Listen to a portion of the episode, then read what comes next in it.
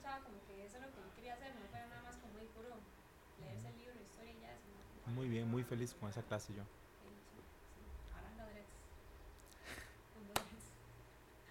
Sí, hoy lo vi, hoy lo noté más. Ajá. Hoy lo noté más. Qué vacilón. Ahora anda dreads. Qué locazo. Sí. Y las otras clases también. Las otras clases muy tuanis, yo fui aprendiendo un montón de cosas que no sabía de, de improvisar. Con triadas, sí. con triadas. sí. Risa, Yo escuché hablando de eso la vez pasada y yo dije, ¿qué? Cuando digo que solo improvisaba puro corazón. Yo puro corazón, Yo siempre. dije, wow. siempre pensado. Pero no, está demasiado chiva. Ojalá que, que pueda absorber todo eso. Todo lo que Ay, yo vi que está malito, güey. está Yo estoy con ella en el ensamble. Ajá. Sí, está súper. no sé, pa- ella. Sí, sí. Igual pueden estar relax, así, no, no hay bronca. Todo bien. Ok. Sí, sí.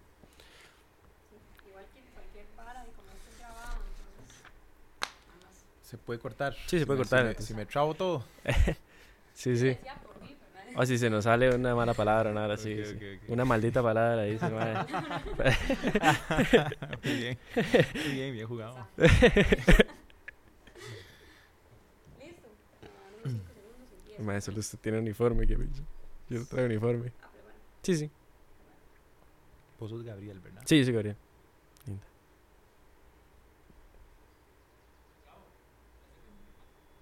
Ok. Sí. Ahí. Ahí. Igual, Hola. ah, tal vez podemos mover el, el, el chunche. Hola, como hola, para no acercarnos nosotros tanto, sino. Sí. Ey, ¿Qué tal ahí? Sí, sí. Ahí, ahí está sonando bien, de fijo. Ahí. Listo. Dale, dale. Ok, listo. Esperar unos segundos y empiezo. Uy, Ya sé qué hay que hacer. Perdón. Mae, es que esa esquina blanca a- Ok. a- a- en, la- en el panel se ve en la cámara. Ok. Ahorita me acordé y se me olvidó ponerlo. Sí, ahí, perfecto. la roja no? Listo, tiene la cámara.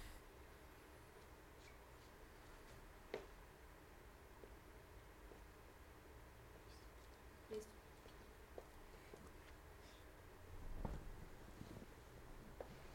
Bienvenidas y bienvenidos a nuestro programa Una Música Necesaria.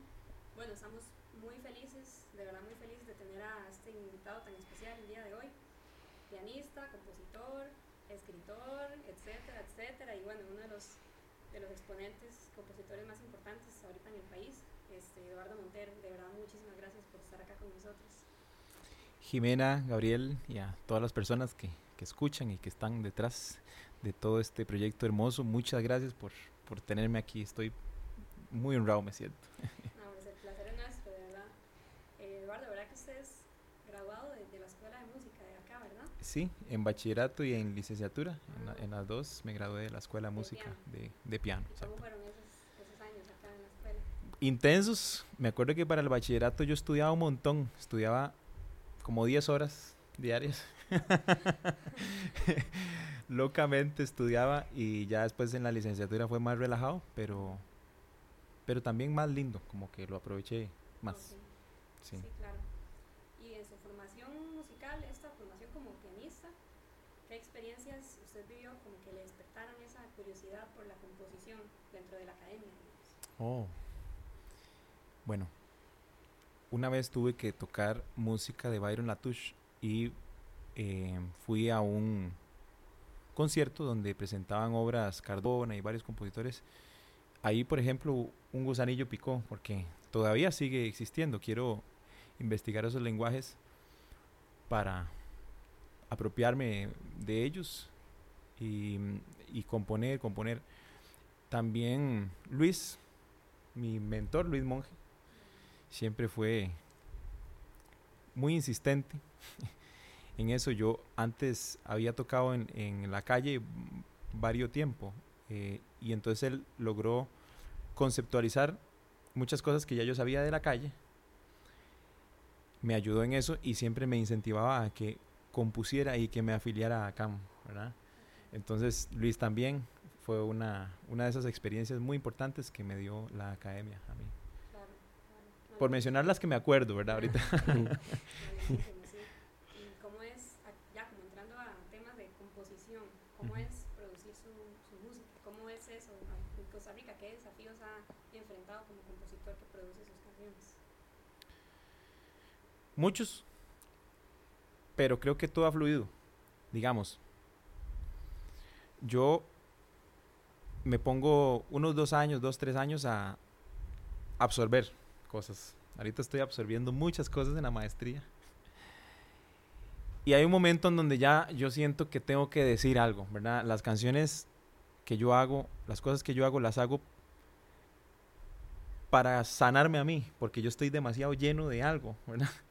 Entonces son de sanación a mí mismo. Y se me salen, ¿verdad? Después de haber absorbido en ese proceso. Entonces, bueno, ya cuando está eso, cuando está lo, la maqueta, ya empiezo a pensar, ¿con qué ensamble puedo hacerlo? Y fijo también una fecha de grabación. Y bueno, yo normalmente hago rápido los discos, ¿verdad? Soy una persona un poco eh, impaciente. Solo este último duré más. Eh, duré un año grabándolo, que eso es demasiado. Yo normalmente duro un mes. Este tiene muchos, muchos invitados. ¿verdad? Este tiene demasiada gente, por eso costó tanto grabarlo, ¿verdad? Entonces, em, entramos en ensayo y, mm, y ya como al mes de ensayar, grabamos. Y se graba en un solo día. Ya después de eso se mezcla. Todo lo, digamos, lo costeo yo con los ahorros de los chivos, ¿verdad? Los chivitos los voy ahorrando, los que puedo, ¿verdad? Los conciertos, ¿verdad? Eh, y, y todo eso lo ahorro para grabar porque siento, veo que vale la pena hacer eso por mí y, y- y por la gente que se conecte con eso. ¿verdad? Entonces sí es difícil, pero me autogestiono y, y bueno, lo planeo, lo voy planeando todo y por dicha hay mucha gente que me ayuda. Fernando Víquez es alguien que me ha ayudado muchísimo a mí eh, en todo, en organizar y, y etcétera. Entonces siempre tengo ahí gente muy tuanis alrededor. Qué gran trabajo. Tal vez mencionando un poco eso y siguiendo como la línea, este, los músicos, digamos, como siempre como en sus discos hay muchos invitados, muchos músicos, diferentes formatos y demás, igualmente en los chivos, eh, ¿qué tanto participan ellos como en ese proceso? O sea, ¿qué tanto se involucran en la creación y en el producto final, digamos, de, de los discos o las grabaciones, pues? Qué dicha que, que me preguntas eso, porque mucho. Por ejemplo, un Juan Carlos Espinosa es quien ha, ha hecho el, el 90% de los arreglos de percusión de, de los discos, ¿verdad? Es una mente impresionante, tiene un montón de información, ¿verdad? Claro. Entonces, yo le debo mucho a él. Carol Barbosa, que siempre es, digo, una virtuosa, ¿verdad? Em, Carol, cuando habla, es casi poesía. O sea, así, así, así pongo yo ese cerebro, ¿verdad? En, en ese nivel. Y, y entonces siempre me pasa asesorando de cositas. Me dice, Edu, esto se puede mejorar, tacatá. Entonces, Carol está ahí, aunque ella tiene su proyecto, siempre se involucra en, en este proyecto de las canciones que hago. Y así, eh, puedo decir, to- todo mundo que, que se mete Mm. eh, se involucra muchísimo. Pone su granito, sí. Exactamente. Entonces, y buenísimo. Claro, claro. Sí. Tal vez nos puede comentar un poquito, bueno, yo estoy muy curiosa con esta pregunta. ¿Cómo son sus procesos creativos a la hora de componer? Uy, si yo tuviera un podcast, yo haría esa pregunta. Definitivamente es una pregunta buenísima. Quiero intentar responderlo bien. Mi proceso creativo es una mezcla entre disciplina y un disparador. Lo que llama la gente inspiración, yo le llamo un disparador, porque porque hay días que usted está inspirado, pero no, no le sale nada, ¿verdad? Mm. Pero hay algunos momentos en que hay un disparador. Entonces, de, de repente, por ejemplo, el, el oso se va, que fue la última canción, ¿verdad?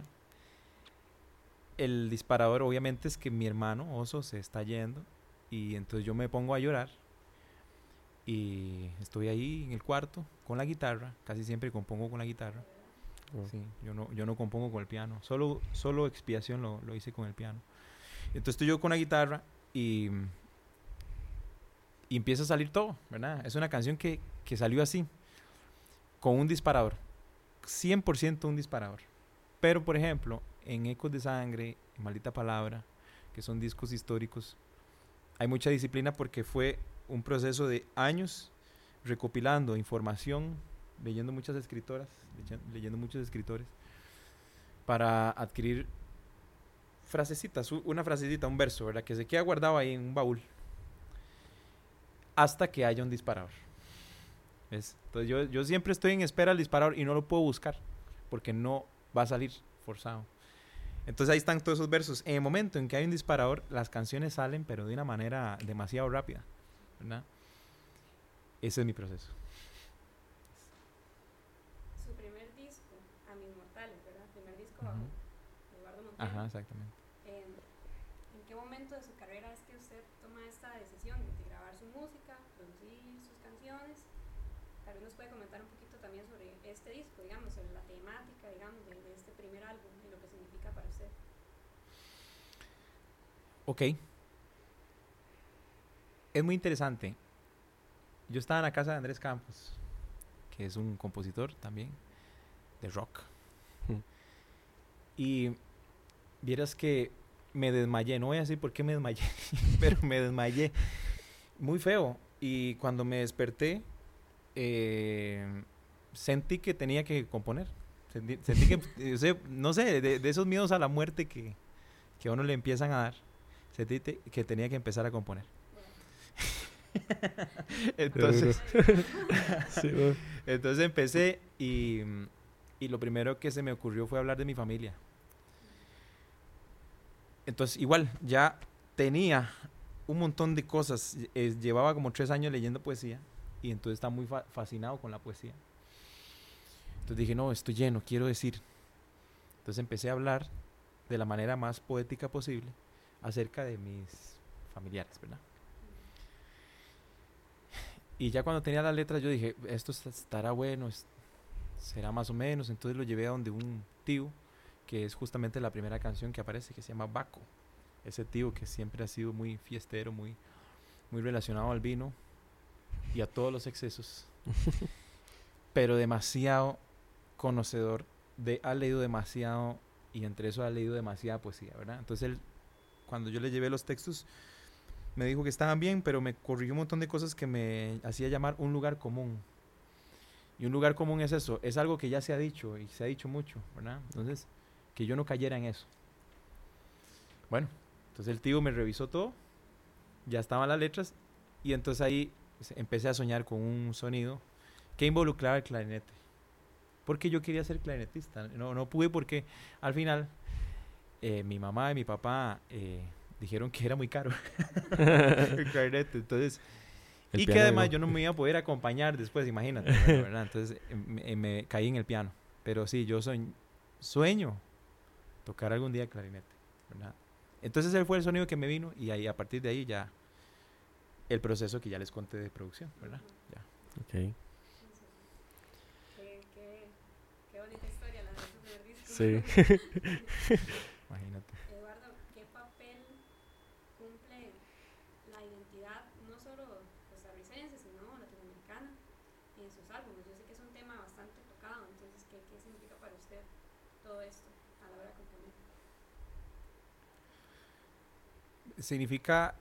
en mi, mi mundo más macro, porque Ecos de Sangre es el primer disco histórico que saqué, que es el segundo disco. Habla de alguna manera de historias que no son muy frecuentes y eh, que hablan de una cronología latinoamericana, de la historia de, Latinoamérica, de la gente que perdió la historia, ¿verdad? ese es mi mundo macro. Digamos que todavía no logro ver más allá de, Latinoamérica. O sea, así de importante es para mí. Después de eso vino Maldita Palabra, que es Costa Rica. Entonces ya reduzco un poquito el espectro, ¿verdad? Igual. Entonces ustedes eh, pueden discernir adivinar que lo que sigue va a ser todavía más chiquitito. Puede ser Pérez Celedón, que es mi, ¿verdad? Mi, mi, lugarcillo. Hasta quedar en mi, en mi familia. ¿Verdad? o sea, como volver. Ya espero yo que cuando esté muy viejo, ¿verdad? O sea, que ya haya vivido una vida y todo, ¿verdad? No, no, no pronto, pues no quiero morirme tan, tan joven. Eh, entonces para mí Latinoamérica es, es mi mundo, todo eso, todo lo que pasa, todo el ritmo. El ritmo es el ritmo que nació de, de esa herencia histórica fatal, que la mejor historia que tiene es el ritmo y, y, la, y, las armonías y todo lo que nos quedó, ¿verdad? Eso que andamos aquí en nuestro... Eso para mí es valiosísimo. Y en mis álbumes aparece de la mano más que todo de, de Fernando y de Juanca, como lo decía, ¿verdad? Ellos han puesto muchísimo conocimiento ahí. Fernando ha puesto demasiado groove ahí, ¿verdad? Claro. Porque lo tiene, lo suda, ¿verdad? Entonces, eh, bueno, creo que por ahí va. Okay. Tal vez cambiando un poco de tema, eh, nos puede contar un poco como de sus influencias musicales, referentes, profesores, mentores, gente que ha influido como en estas composiciones, tal vez no tan directamente, y también más en, su persona, digamos, como integralmente, eh, además del trabajo de las composiciones. Recientemente, Adrián Goizueta, Guadalupe Urbina. Eh, son personas que me han explotado la cabeza, ¿verdad? Con, con, lo que Guadalupe escribe precioso, digamos. Ustedes no saben el disco que viene de Guadalupe, digamos, lo que viene. Es espectacular. Eh, desde chiquitito, mi profesora, Patricia Valverde, fue la que me, me metió en el piano y me trató con tanto amor, porque yo era un estudiante indisciplinado.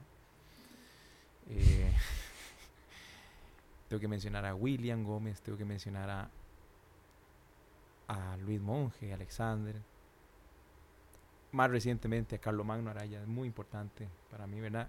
Hay, hay un montón de gente que se me escapa. Influencias nacionales, eh, a mí me encanta Maf. Mm. Me encanta Maf, ¿verdad? Me parece que lo que ella hace es único. Y eso es muy difícil. ¿Verdad?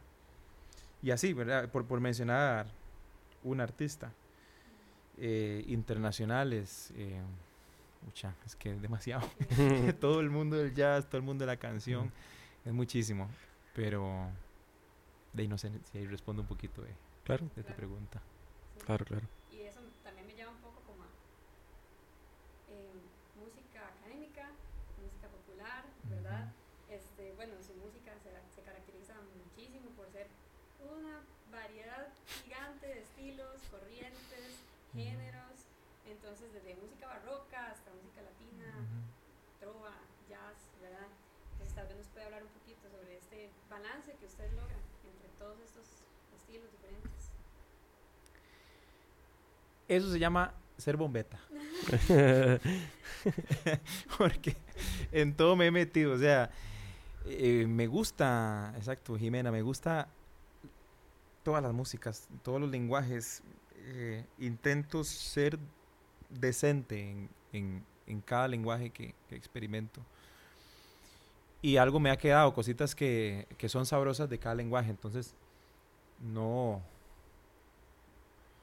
no sé cómo, más bien, cómo no hacer eso, ¿verdad?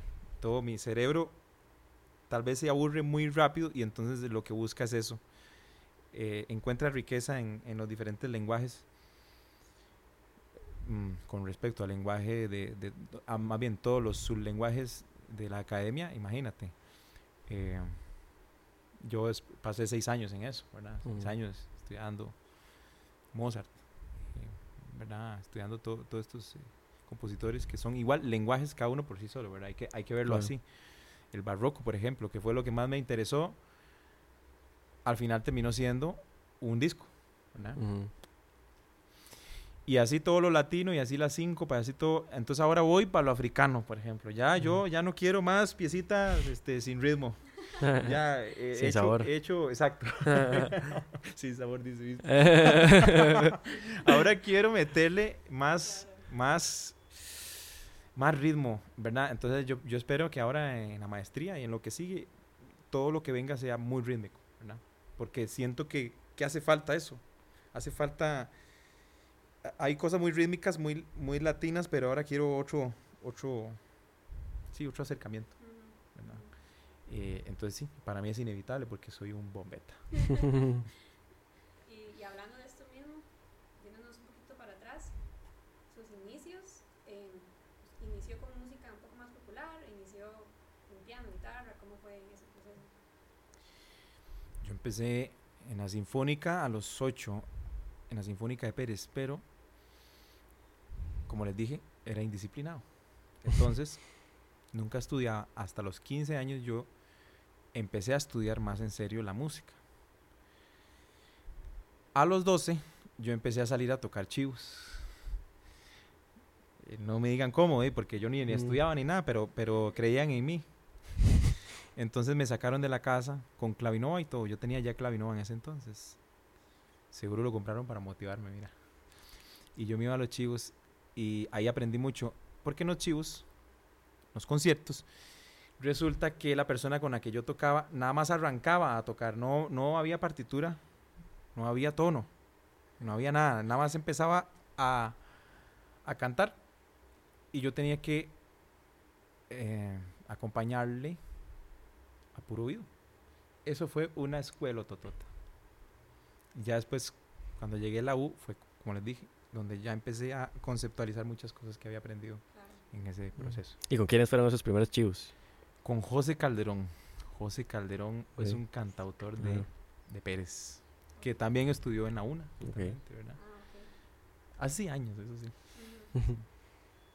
Eduardo, y para, ok, eh, cuando usted produce su música, ¿usted está pensando en un público específico, a quién va dirigida o cómo funciona ya este proceso como ya más, digamos, comercial, por decirlo de alguna manera? No, No. Y, y yo creo que ese es el, el problema, ¿verdad? Tal vez de- debería pensar más en- en a quién va.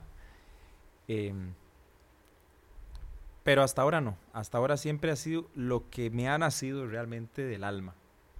Em, y intentando, yo creo que hay una cosa muy interesante, eh, que es que como siempre he sacado muchas canciones y, y he tocado muchos géneros y muchos estilos, intento en mi música no hacer secuencias armónicas muy normales. ¿Me entiende? Tiende a normal, usted piensa, bueno, en este último disco está un poquito más normal, pero usted, usted piensa que, que viene un 2-5-1 y al final en el último acorde, ¿verdad? perdón para, para, para la gente que escucha que no sabe qué es un 2-5-1, este, digamos, usted tiene una, una secuencia armónica muy, muy eh, común de la música, ¿verdad? Que le llamamos 2-5-1. Viene el 2, viene el 5 y usted dice, ah, viene el 1, ¿verdad? Yo intento que nunca venga el 1, ¿verdad? Que, es, Ok. que siempre parezca que va a ser algo normal y al final termine con algo anormal. ¿verdad? Eso, esa es mi, mi intención. Eh, pero no se me olvidó qué estaba hablando yo, que estaba respondiendo. Le estaba preguntando sobre los procesos ya como más comerciales, Ah, sí. su música. Entonces yo creo que por eso no es comercial. O, o no tanto. Ojalá, porque creo que es, que es, es- está bueno que nos acostumbremos a otros tipos de, de secuencias armónicas, ¿verdad? Por ejemplo. Creo que mi, mi aporte ha sido por ahí. Pero ya quiero empezar a aportar ritmo también, ¿verdad? Sí. Em,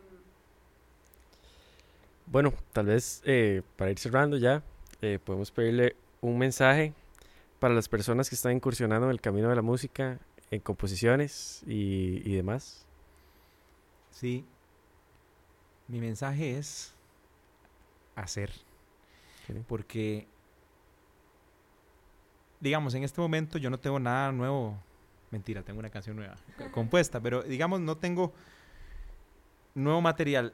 Sin embargo, de aquí, de esta experiencia con ustedes, sale algo, sale una idea, entonces yo la apunto o grabo un pequeño fragmento musical o lo que sea, lo voy, digamos, archivando. Eso es hacer. Sí. A veces nos cuesta hacer.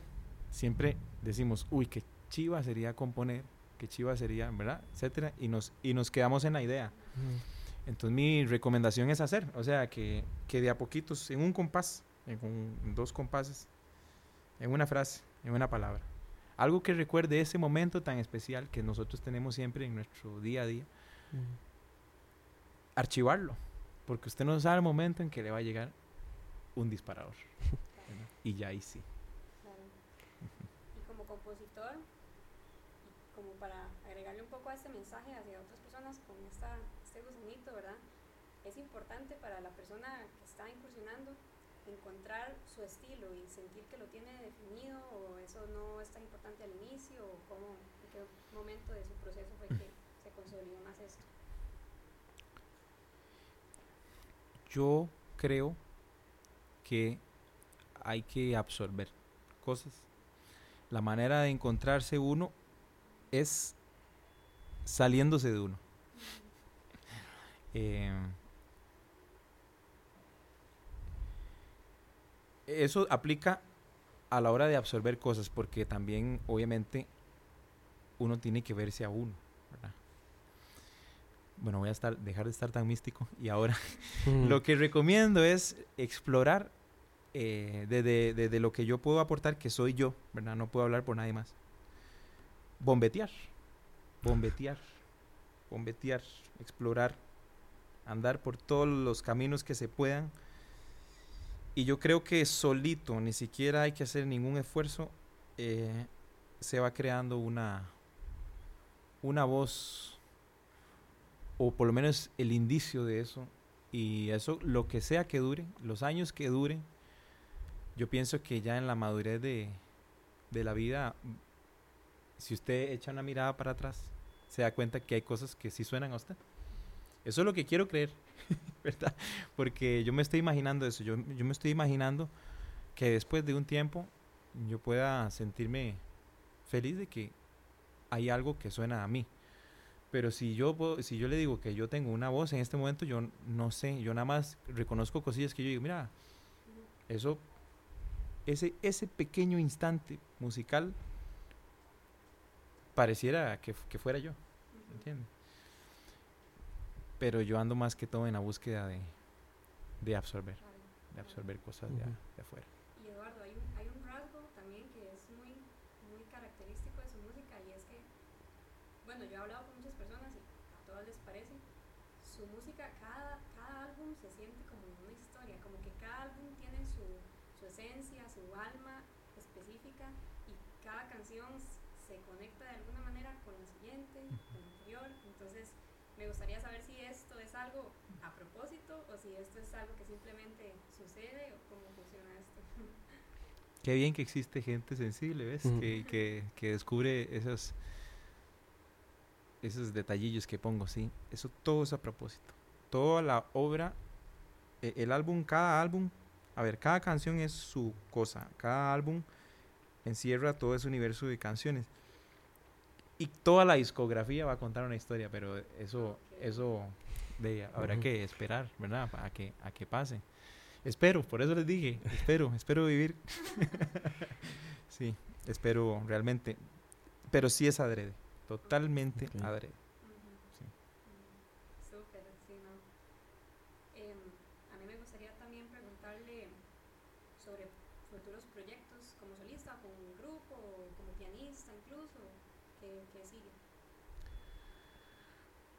Ahorita, sin gestionarlo mucho, me toca cantar bastante solito, entonces he estado practicando eso, ¿verdad? No es fácil enfrentarse uno solo a un auditorio, eso es, bueno, es lo que a mí más me pone nervioso, ¿verdad? Cuando ya hay una persona, una sola, a la par suya, hay un alivio de por lo menos el 50%, ¿verdad?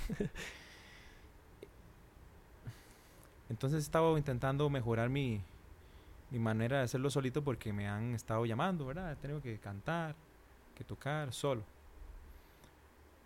Siempre he preferido con grupo.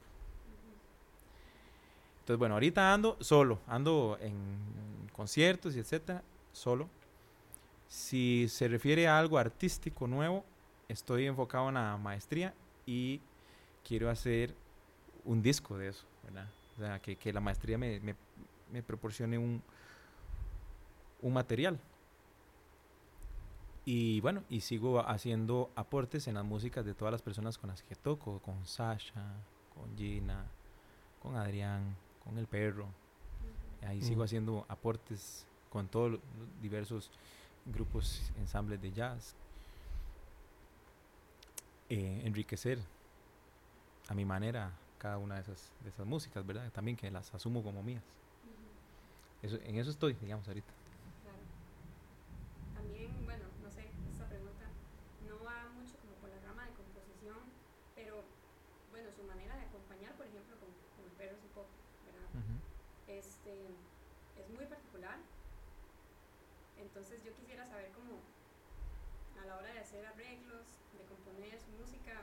usted piensa de esta misma manera, como, ya lo he escuchado hablando un poco sobre cómo usted piensa en acompañar, ¿verdad? Entonces esto se relaciona un poco con su manera también de componer. Sí, sí, cierto.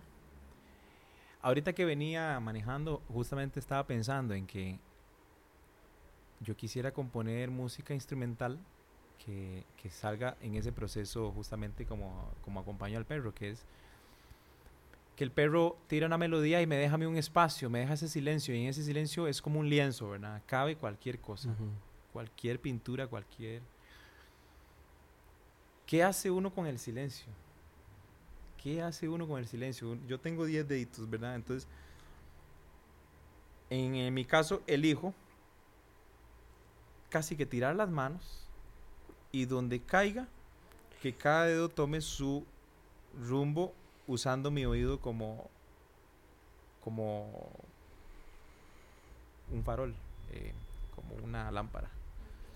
El oído, digamos, casi por intuición hace que el dedo se mueva una vez que cayó ahí, ¿verdad? En, otras palabras, la, el azar y después la resolución de todos esos, ¿verdad? Dedo por dedo. Eh, me gustaría hacer un disco que sea puro de eso, o sea, que salga puro de eso, ¿verdad? Porque, porque a veces yo todos los hago diferentes. Expiación, como les dije, salió del piano y salió primero la música, después la letra. A mis mortales, y Ecos de Sangre fue primero la letra. Entonces ya hay algo de lo que es, ¿verdad? De lo que se agarra la música. Dientes Morados, yo lo que dije fue que las canciones salgan todas en el momento. No voy a... Tardé mucho haciéndolo igual porque tenía que esperar disparadores. Pero no acumulé versos, no acumulé nada. En, en, por ejemplo, me acuerdo de esta canción que, que canta La Nada Indivisible, que se llama Una Señal. Esa canción, yo nada más me senté en la cama, yo sentía algo, ¿verdad? Y yo dije, 15 minutos estaba la canción, ¿verdad? Así se hicieron todas las de dientes morados, ¿verdad? Entonces cada, cada uno tiene su proceso. Bueno, me gustaría hacer un disco de la manera en cómo acompaño al, perro, sería interesantísimo. ¿Y por qué se le hace más, tal vez natural, no sé, componer desde la guitarra y no desde el piano? Muy bien. Porque en el piano sé más cosas y, y en la guitarra estoy limitado. Y siempre me gusta mucho limitarme para desde ahí ser creativo. Entonces creo que tengo más posibilidad de ser creativo desde de, algo que no domino. Por eso uso, uso exactamente, exactamente, uso la guitarra para ser más creativo. Claro, claro. Pues nada, Eduardo, de verdad, un placer para, para todos. Un gusto. Sí. Haberlo tenido por acá. Bueno, también recordar, bueno, ahí que, que, lo pueden sintonizar en Spotify y no sé si puedes recordar ahí las, las plataformas, sí. Por favor. De hecho, hay una última pregunta que olvidé. Tal vez nos puede hablar un poquito de las dos canciones que, que, que vamos a, a reproducir en el podcast. Claro. Muy bien. Bueno, primero toda la música la pueden encontrar en Apple Music, en YouTube, en Deezer, en iTunes, en Spotify, en todas, ¿verdad? Las plataformas. Y con el nombre de Eduardo Montero. También Soylas, porque Soylas el grupo que yo tenía antes, ahí también.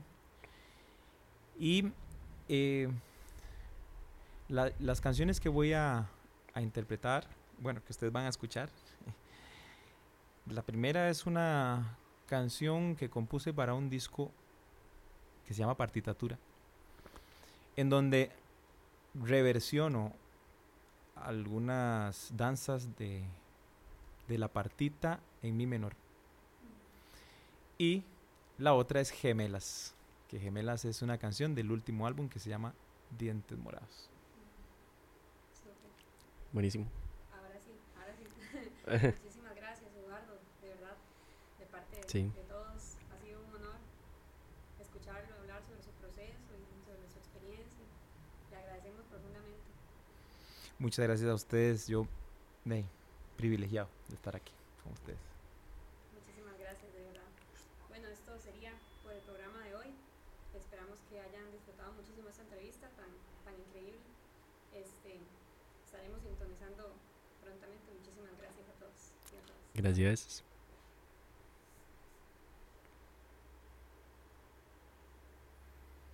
Ya, ¡Eh! ¿Cómo fluyó, verdad? De bonito. Vacilón, sí. Sí, sí, sí. Ya está grabando. Voy a interpretar la canción Alemanda Lucía.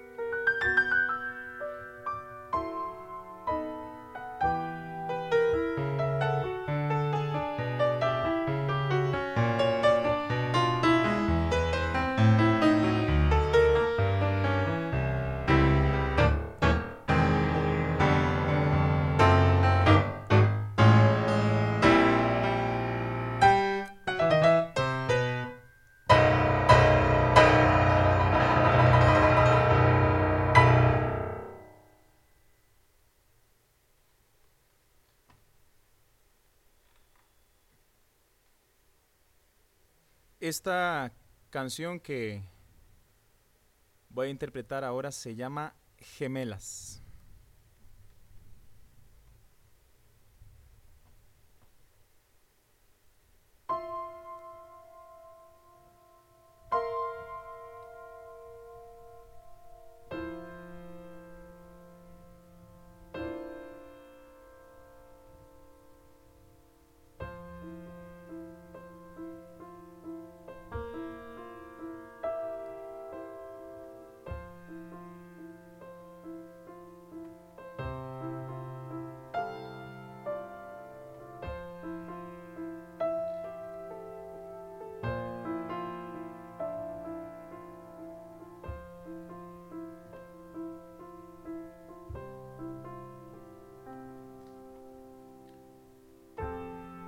Este corazón ardiente que busca lo tibio.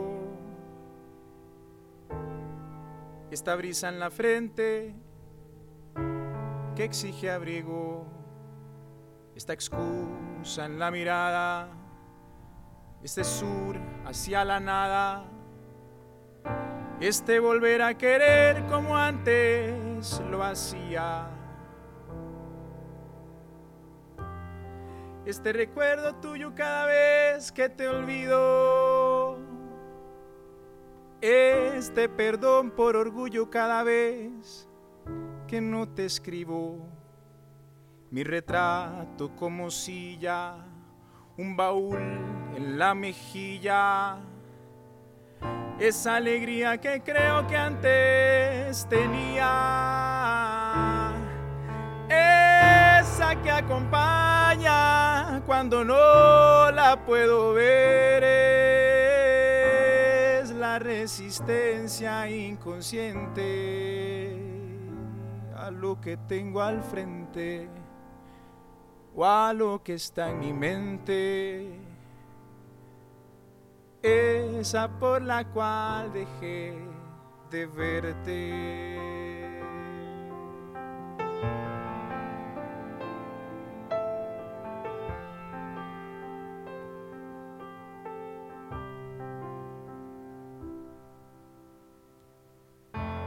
Este corazón valiente que reza al destino,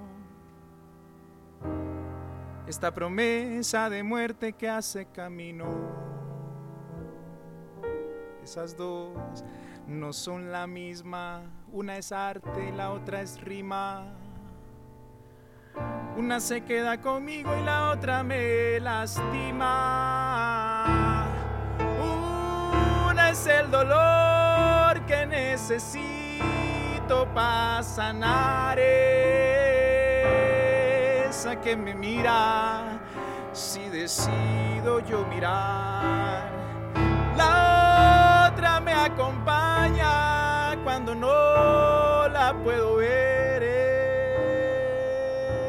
Es la resistencia inconsciente a lo que tengo al frente o a lo que está en mi mente, esa por la cual ya no me ve.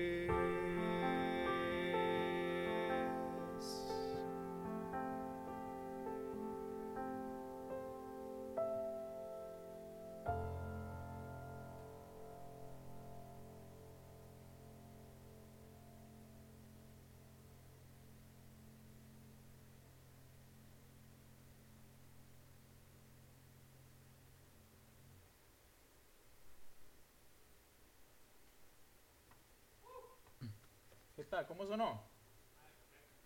Bien. Ah, pues pucha.